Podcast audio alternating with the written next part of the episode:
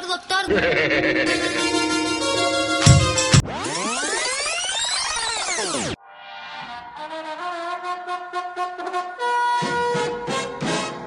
Miedo, amenaza, lucha y prevención.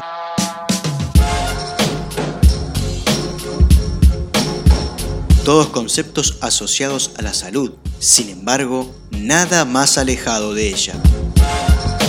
Te propongo desaprender y descubrir que la salud es conocerte, aceptarte y desarrollar todas tus dimensiones libremente para así integrarte con tu entorno y la naturaleza. Para promover salud en vez de prevenir enfermedades, arranca la columna de Ser Uno Salud Integral.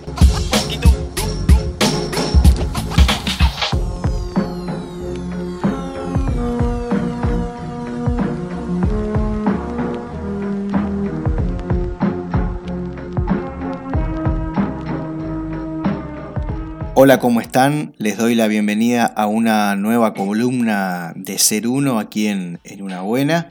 Segunda semana consecutiva que me toca traer una columna grabada. Algunas situaciones personales me están impidiendo compartir el estudio con mis compañeros, pero bueno, ya en algún momento volveremos los lunes a estar en vivo y en el estudio.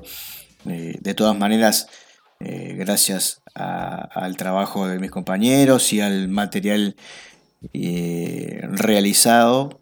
Por suerte tengo para traerles eh, material para compartir. En esta oportunidad vamos a hablar con Gabriela Michel, ella es psicóloga y aparte tiene un doctorado en psicología del desarrollo. Con ella vamos a hablar de maltrato infantil. Nos basamos, para, tomamos como punto de partida los datos publicados por eh, em, la agencia que trata la prevención eh, del maltrato infantil en niños, niñas y adolescentes de Uruguay. Eh, una agencia que está bajo la órbita del Ministerio de Desarrollo Social, quien presentó los datos de denuncias con de este tipo de, maltrato de 2021. Así que eh, partiendo de esa base, comenzamos a hablar y a sobrevolar la realidad y poco a poco nos vamos a ir introduciendo en lo que es, bueno, las opciones, las herramientas, el qué podemos hacer, el cómo podemos cambiar esta situación, con ella vamos a estar hablando de este tema. Antes de mm, comenzar a escuchar la nota, quiero comentarles que la pueden ver en el canal de Ser Uno, buscan ahí en YouTube Ser Uno Salud, eh, perdón, Ser Uno Canal, van ahí a YouTube y van a poder encontrar la nota completa, ya que en esta oportunidad les traigo los, los pasajes o los conceptos más importantes que a mi parecer eh, son interesantes poder compartir con ustedes, pero ahí ya está en, en YouTube la nota completa con audio, con, con video, para que puedan verla en su totalidad. Les recuerdo que para comunicarse con Ser Uno pueden ingresar a Facebook o a Instagram. En los dos lados buscan arroba también con el mismo usuario en Twitch, arroba. O si no, pueden ingresar a Telegram, Ser Uno Salud Integral. Ahí van a poder encontrar más información, novedades de, de, actividades que tengo para, para, compartir con ustedes. Y por consultas, eh, agenda de, de, consulta y ese tipo de cosas, se pueden comunicar al WhatsApp o al Telegram a través del 092-464664. Ahora sí, los invito a escuchar y a disfrutar, como lo hice yo, la charla que tuve con Gabriela Michel en relación al maltrato infantil. Nos vemos el próximo lunes en otra columna de Ser Uno. Bien, acá tenemos, dice que en 2021 se registraron 7.035 casos.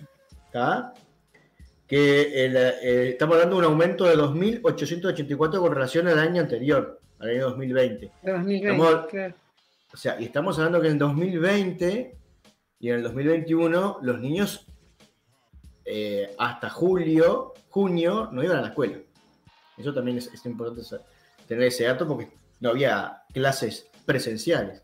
Eso equivale em, a un 43, 43% de aumento de eh, este tipo de, registros. ¿no? El otro día, el Ministerio del Interior sacó un informe de denuncias donde había este, rapiña, hurto, y había violencia, eh, violencia doméstica, donde entrarían estas eh, denuncias, y hablaban de, hablaban de 18.000 eh, denuncias por violencia doméstica. O sea que casi la mitad son de niños. Son de niños, claro. Para tener, yo para tener una idea de cuando a veces se dimensiona mucho más otro tipo de agresividad y otro tipo de violencia para otro, otro extracto de otro grupo social, y esto, como decimos, pasa desapercibido. Claro, porque incluso, bueno, este, la violencia, o sea, digamos, entre la pareja, también es violencia para el niño, o sea que toda la, todo es violencia para el niño. Es el único que tiene, que recibe las distintas formas de violencia, es el niño. Hay que señalar también, este justo este año, esos años fueron los años de pandemia, ¿no? De, bueno, de medidas sanitarias, digamos, para Igual sorprende cómo 2021, eh, que era cuando más 2020, cuando era que más, estuvimos eh, eh, o estuvo encerrado, no haya habido, eh, haya habido menos que el, año que el año pasado. El año pasado se aumentó muchísimo más. Este, es como, o, al estar ahí todo el tiempo presente, el adulto que ejercía la violencia hace que no se generen las denuncias, o algo pasó que disparó en el 2021. Hacia el 2021. Claro, pero también es acumulativo porque el estrés, que, mm. el aumento de estrés que, se inició con todo esto, porque bueno, vivimos con estrés, ya vivíamos antes, ¿no? En este, con mucho estrés en, las vidas actuales, pero bueno, a partir de esta declaración de emergencia sanitaria, el estrés empezó a aumentar entre los adultos. Sí, y, no, disminuyó hasta hoy, sino que al contrario, cuanto más pasa el tiempo, cuando la alarma es permanente, lo que se produce es que el estrés, que puede ser algo que, bueno, que a uno lo ayuda ante, una ante una situación de alarma, si la alarma es permanente, porque nuestro sistema de respuestas a las alarmas están hechos para situaciones de crisis puntuales. Es decir, yo, bueno, hay un incendio, hay un... Todo mi sistema se activa para correr, ese es el estrés, ¿verdad? O para luchar o para defenderme. Pero bueno, una vez que la situación se soluciona, vuelve el sistema a la normalidad. Si el sistema, si el estrés sigue funcionando, la alarma, la alarma, la alarma, la alarma, dos años y medio,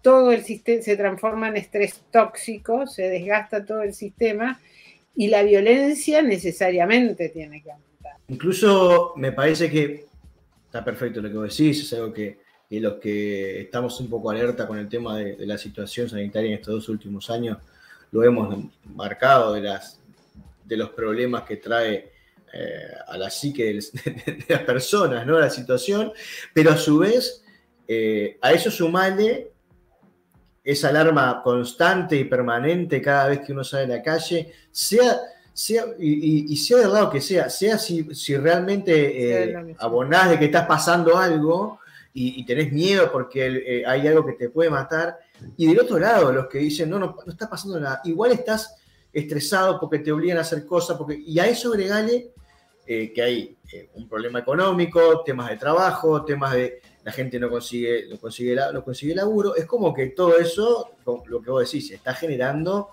una bomba de tiempo dentro de las casas. Y bueno, ¿y quién recibe todo es el, cuando es esa, esa, esa, válvula de escape?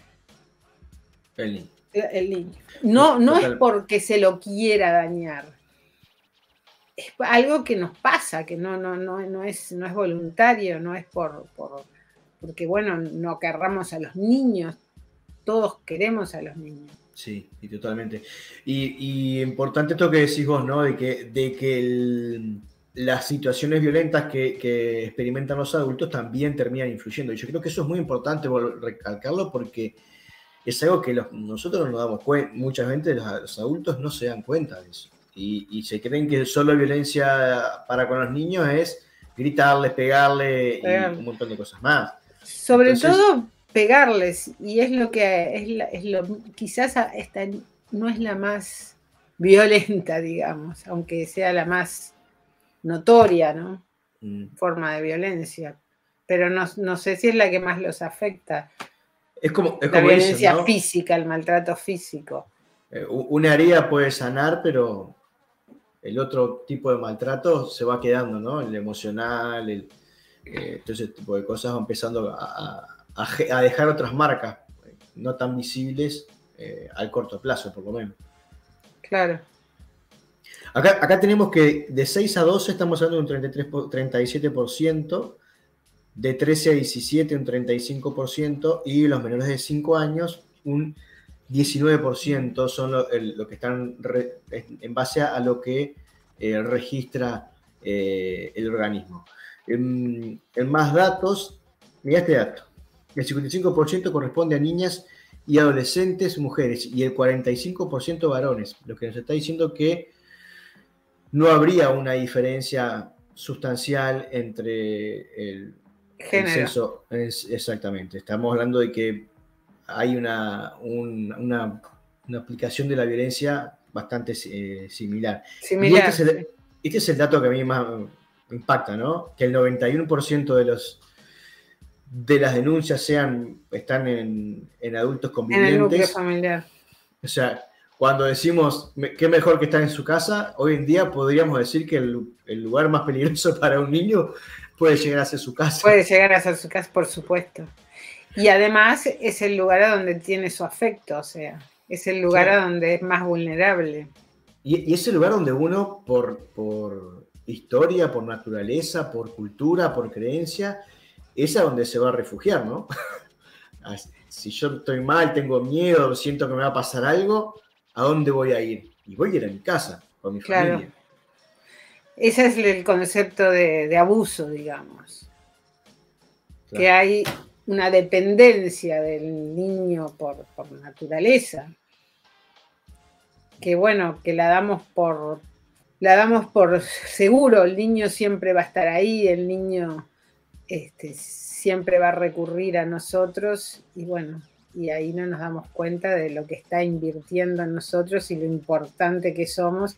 Y el tema del desarrollo, eh, de que esta etapa es una etapa crucial donde se están estableciendo las conexiones cerebrales, las, es el periodo donde está más plástico. Tenemos plasticidad toda la vida en nuestro cerebro, pero, y cuando hablamos del cerebro hablamos de las emociones también porque es el centro emocional, el centro de las emociones está unido a los centros intelectuales, a la memoria y al, y, a los procesos de lenguaje.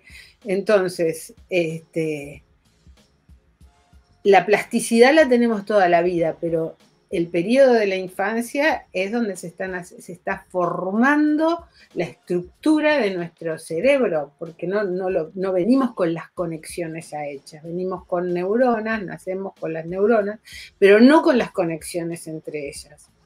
Entonces, las consecuencias que tiene lo que nos sucede en la infancia, si bien siempre pueden ser reversibles, son mucho más difíciles de revertir que lo que nos pasa después de adultos. Es la base para nuestra, bueno, nuestra capacidad de resistir, de, nuestra felicidad y bueno, y la capacidad de resolver problemas. Todo eso se estructura en la infancia.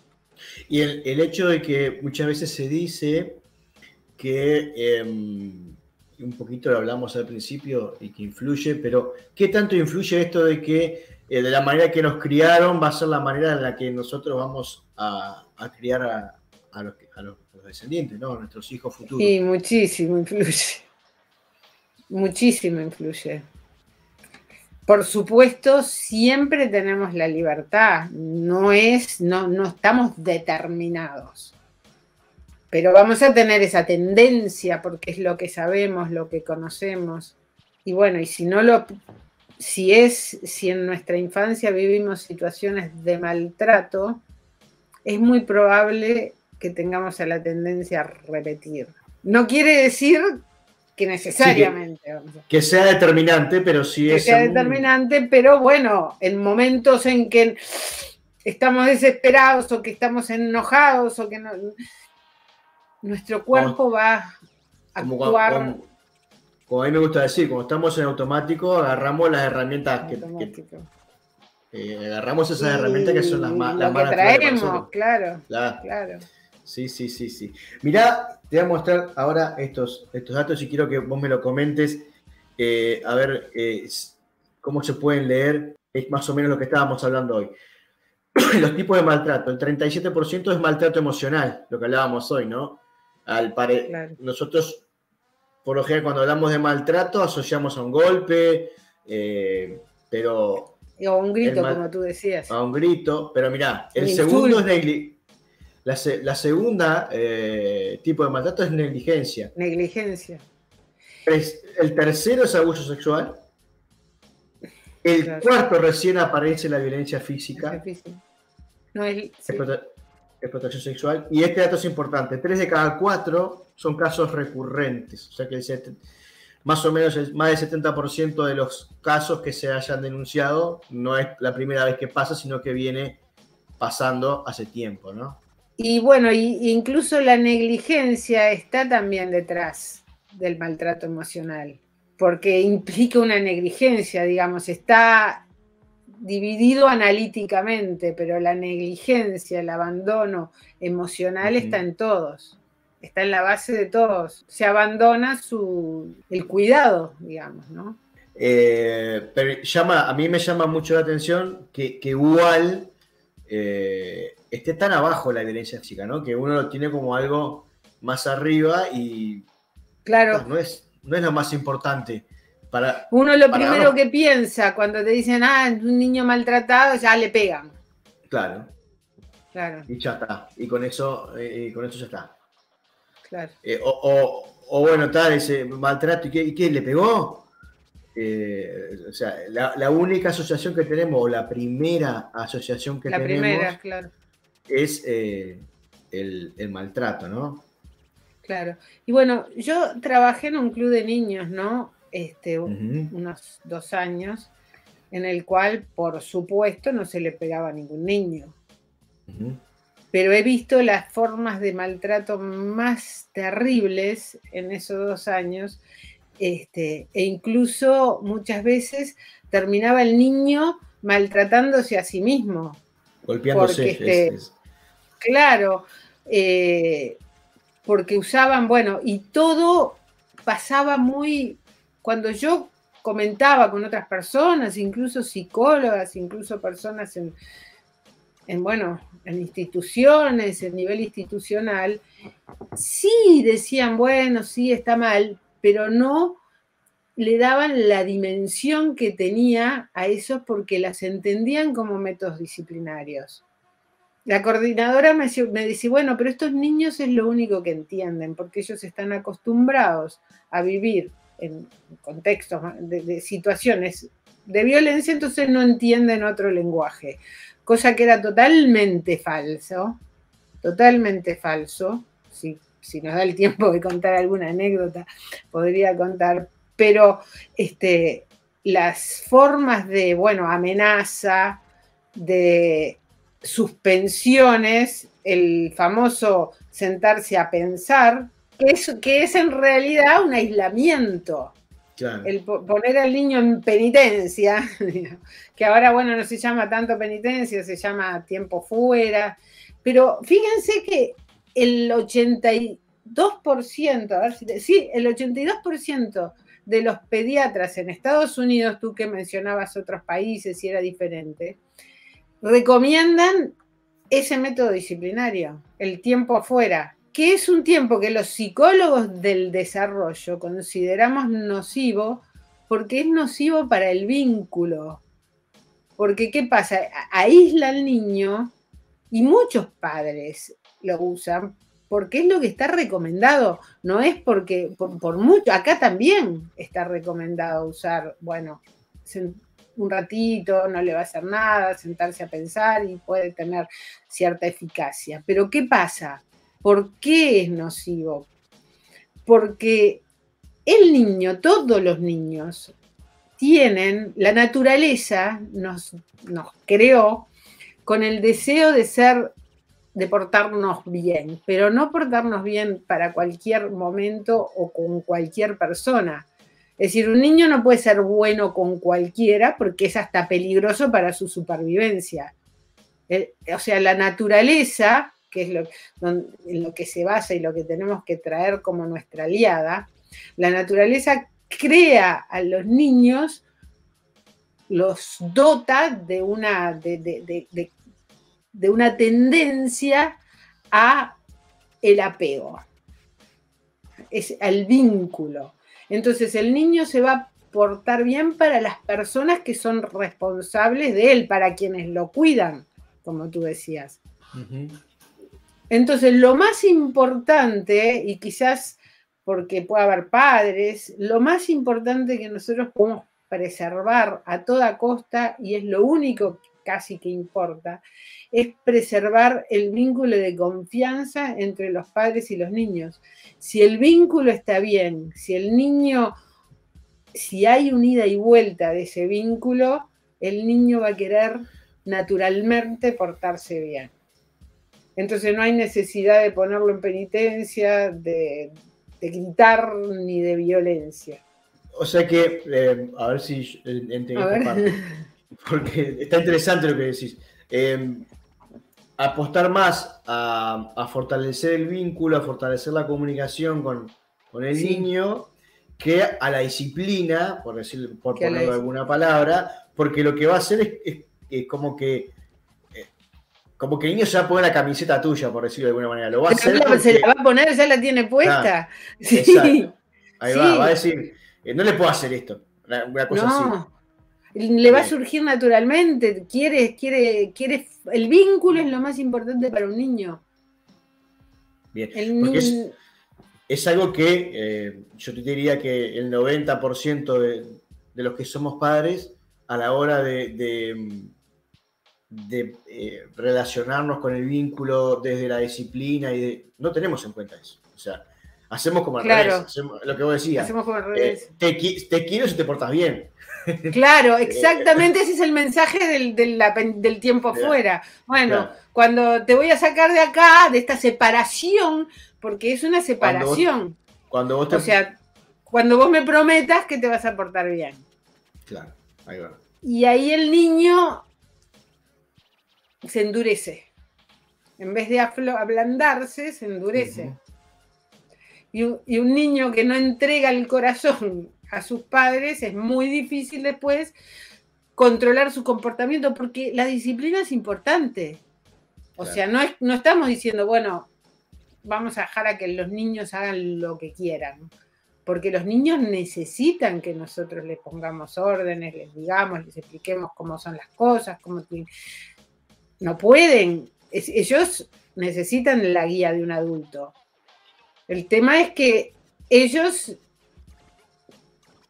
tienen que estar abiertos y no endurecidos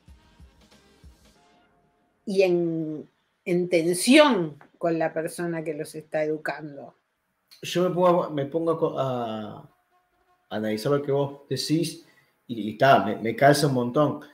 Pero por otro lado, siento que el mundo en el que vivimos, en donde tenemos que trabajar, a lo que hablamos el montón de, ocupaciones, el montón de, circunstancias en donde las cabezas de los adultos van por un montón de otros lados, como, un poco como que conspira, más allá de, lo que habíamos hablado de los dos años de pandemia y un montón de cosas, antes de la pandemia también teníamos números altos de, ese tipo de cosas. Y siempre pasa e, eso, ¿no? De que em, a veces el adulto viene con un montón de mamos. Es cierto que, a nadie nos, nadie nos enseña a ser padres ni madres, o sea, es algo que lo vas aprendiendo eh, a los ponchazos, por decirlo de alguna manera. Sí, por, eh, supuesto. Pero al fin de cuentas, quienes están sufriendo todas esas carencias y todas esos eh, deficiencias, por decirlo de alguna manera, de nosotros los adultos, son los niños, porque los niños no entienden de que vos trabajás, de que vos, de que tu padre te quería de otra manera, de que eh, no tenés, nunca leíste un libro de, algo que te pueda, un libro, un material, o viste un video que te explicara cómo hacer las cosas. O sea, hay como un montón de cosas en este mundo hoy cotidiano que conspiran contra todo ese tipo de situaciones.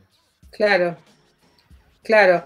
Pero no es que el, afectado es el niño, pero también el padre. Porque no es solamente, bueno, vamos a hacerlo por el niño, pero aunque igual si vamos a ser bien egoístas, también es necesario que, preservemos el vínculo. Pero creo que también muchas veces los padres nos autoimponemos. O sea, nos decimos, bueno, tengo que hacer esto, tengo que enseñarle, tengo que... Este, y a veces nos imponemos más de lo que es necesario. Capaz que porque no confiamos, no confiamos en el poder del vínculo. El vínculo tiene un poder impresionante y, este, y es lo más importante, porque el, aprendizaje viene solo. viene solo o no, claro que lo tenemos que ayudar, pero el deseo de aprender, el deseo de crecer, es innato. Es innato, pero depende del vínculo. No, eh, hace mucho tiempo yo leí algo que decía que el ser humano no puede no aprender. Aprender algo que no le sirva en su vida o, tener experiencias que le dejen, como estamos hablando ahora, marcas, pero aprender no, no, aprender no puede. Ahora, despertar acompañar ese despertar de aprender algo que él siente que, es bueno para él, ahí es como lo que vos decís, ¿no? De, fortalecer el vínculo para que el niño no solo eh, sepa que está contenido, sino que puede confiar con, eh, nosotros para eh, desarrollar su aprendizaje, ¿no? Para... Por supuesto. Es así. Es así, hay que creer en eso. Y, mm, y, como decías, y siendo, porque nos quedamos en, la escuela, en, la familia, y si bien los datos dicen que la mayor parte de la violencia se ejerce en la, en la familia, vos nombraste en un momento en las instituciones, las escuelas, estás poniendo un ejemplo de una institución como un club de niños, este, y a veces los docentes te dicen, ah, pero yo tengo 30 alumnos, ¿cómo hago yo para fortalecer el vínculo con 30? Y sí, ese es el problema, los docentes también están desamparados. Los docentes están sobrecargados, estresados y tampoco tienen herramientas, instrumentos, no tienen quién. Este, hay, hay que buscar formas, no se puede dejar a los docentes tan solos tampoco, porque si no van a recurrir lo mismo, el, mismo problema, van a recurrir a estos métodos que para casos de emergencia a veces funcionan, pero ¿qué, es lo que pasa? Generan a la larga más tensión. Sí, y hay una cosa que yo repito mucho y es que eh, la salud, un montón de cosas, la hemos como tercerizado, hemos dicho, otros deciden por nosotros. Y con la educación creo que pasa lo mismo, ¿no? Yo recuerdo que cuando, cuando yo era niño, eh, había como una, yo no diría complicidad, pero bueno, había un tema ahí entre padre y, maestras en donde se acompañaba más a la maestra. Hoy siento que también hay como un tema de, bueno, lo dejo en la escuela y que se arregle la maestra con el niño, ¿no? No hay un trabajo entender que el proceso de aprendizaje en el colegio o en la escuela del niño es un tema de, tres patas, ¿no? El niño, la institución y la familia. Familia. Claro, pero es un ida y vuelta, porque a veces también los, las maestras les dicen a los padres, su hijo se portó mal, y los padres no tienen herramientas, no tiene, que haber un trabajo en equipo entre, como tú decís, entre el padre, el maestro, las personas, los técnicos de la institución. Claro. Y, a su vez entender esto de que el niño no es un niño en la escuela y un niño en la casa. Es el mismo niño en los dos lados. Y lo que vos decías, a veces tenemos en la institución, hay que saber el contexto de lo que está pasando en la familia, como decía, estaba internado el abuelo o lo que sea, o al revés, o sea, no puede ser que el, que el docente te diga, eh, se portó mal, pero eh, ¿en qué contexto se portó mal? ¿Qué, qué pasó? Que, o sea, a veces también pasa eso, es como que poder entender que el niño va y viene, pero es el mismo niño y los contextos son muy importantes y saber qué es lo que pasa y qué es lo que le pasa a él hace que por lo menos se reduzca esa posibilidad de, que el niño se sienta maltratado o, bueno, que la pase mal. Claro. también está el tema de que la educación hay que rever muchas cosas estructurales, ¿no? Porque son muchas horas que el los niños están sentados en pupitres y los niños, la educación así, es mucha exigencia para un niño, estar sentado, escuchando cosas que no le interesan. La exigencia es este, el, entorno para el niño tiene que ser enriquecedor, estable y atractivo. Esas tres cosas son importantes. Que sea enriquecedor en el sentido de que tenga elementos, como tú decís, hay todos que es innato el deseo de aprender, y es necesario un entorno que nos provea cosas para aprender. Estable, tiene que tener cierta estabilidad, que eso también es lo que está pasando con las familias este, últimamente, ¿no? Las familias están muy desestructuradas, también está ese problema social, ¿no? Que, los niños no tienen la estabilidad ahora de una familia, que es, bueno, sino que las familias se deshacen, se hacen, se deshacen. Eso no importaría, el divorcio no, no es un problema mientras se lleve bien, pero sí cierta estabilidad es necesaria y eso está cambiando mucho. Bueno, este, o sea, estas tres cosas, enriquecedor, estable o lo más estable posible, porque tampoco nos podemos exigir todo, y atractivo. Y muchas veces las escuelas no son atractivas. El niño no, no, está muy quieto, sentado. Los niños necesitan moverse para aprender, necesitan, eh, aprenden con el cuerpo. El, aprendizaje es multisensorial, sobre todo en la infancia, no es, bueno, pensar y nada más. Es una educación que apunta a automatizar, entonces es muy difícil que de ahí se desprenda un crecimiento más allá de eso. Es muy difícil. El, tema es, bueno, no vamos a poder cambiar todo, ¿no? De un día para el otro, por lo menos, pero sí entender que no es todo el problema del niño. No es el niño el, problema. No achacárselo. Decir, bueno, este niño que no se queda quieto, sentado todas esas horas, o qué es esto. Hay que ver que hay, que hay circunstancias y no, y tenemos una tendencia a decir el niño se porta mal.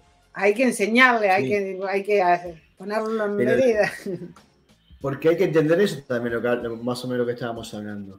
Que el concepto de, portarse bien eh, es el que nos venden, es ese, eh, y, el, y capaz que portarse bien para un niño es salir a jugar, ensuciarse y aprender eh, experimentando, por ejemplo, o haciendo alguna cosa que entonces, si vos lo tenés cuatro horas en una, escuela todo el tiempo sentado, lo llevas para tu casa y cuando vos llegás de trabajar, no, no que déjame mirar la televisión, que déjame que te case. Claro, o sea, el niño. Estás cansado.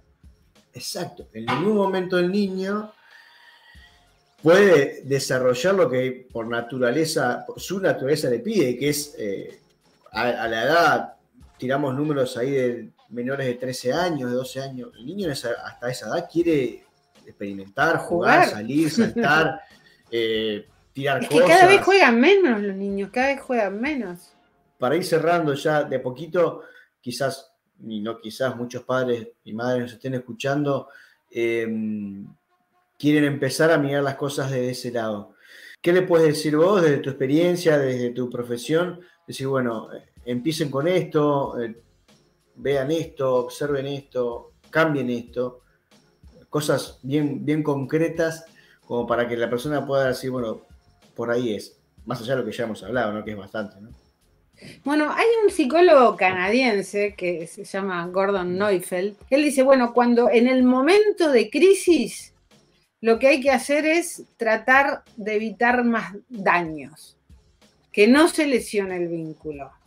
Entonces, dejar el aprendizaje o la enseñanza que sí le queremos dar, lo, que queremos darle de enseñanza en ese momento, en el momento en que el niño se descompensa, lo que tenemos que tratar es evitar daños. Entonces, tratar de calmar, bajar y no usar ese momento para decir, bueno, tú te tenés que portar así o así.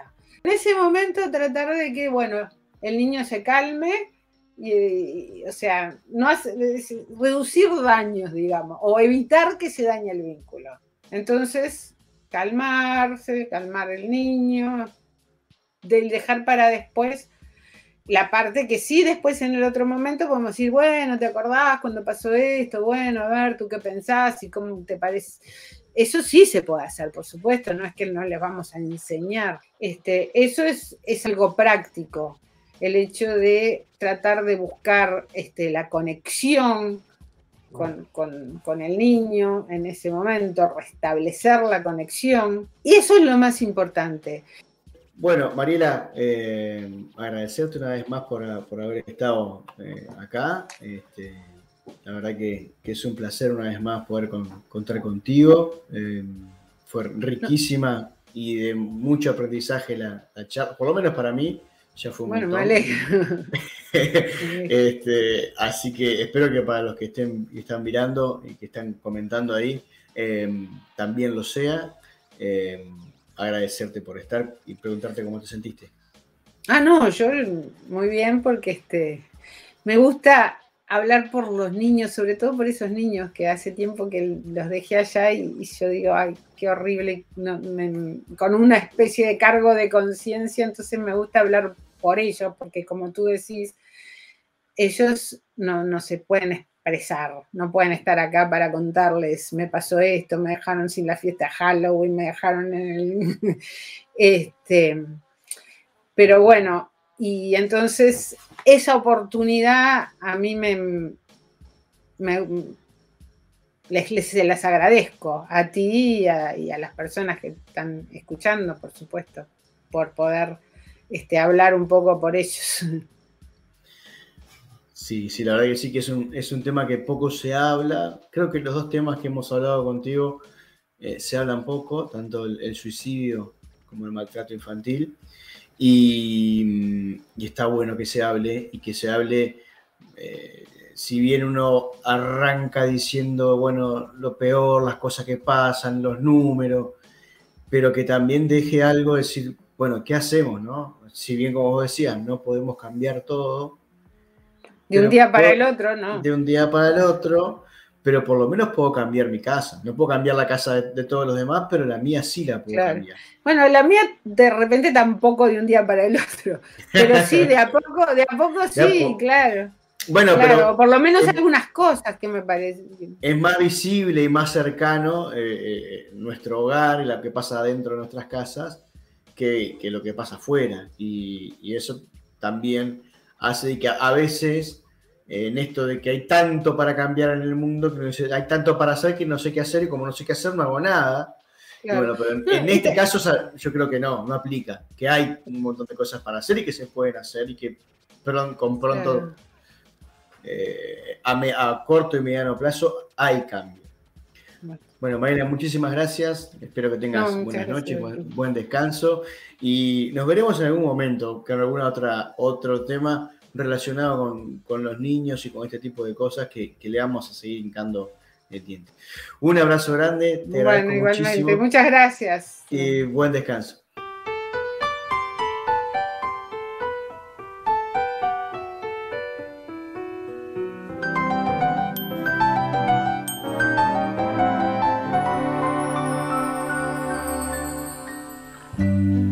A menudo los hijos se nos parecen, así nos da la primera satisfacción. Esos que se menean con nuestros gestos, echando mano a cuanto hay a su alrededor. Esos locos bajitos que se incorporan con los ojos abiertos de par en par. Sin respeto al horario ni a las costumbres y a los que por su bien hay que domesticar. Niño, deja ya de joder con la pelota. Niño, que eso no se dice, que eso no se hace, que eso no se toca.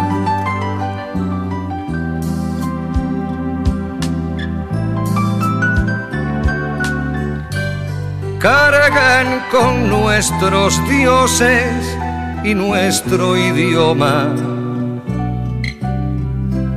nuestros rencores y nuestro porvenir. Por eso nos parece que son de goma y que les bastan nuestros cuentos para dormir. Nos empeñamos en dirigir sus vidas sin saber el oficio y sin vocación. Y les vamos transmitiendo nuestras frustraciones con la leche templada y en cada canción, niño, deja ya de joder con la pelota, niño, que eso no se dice, que eso no se hace, que eso no se toca.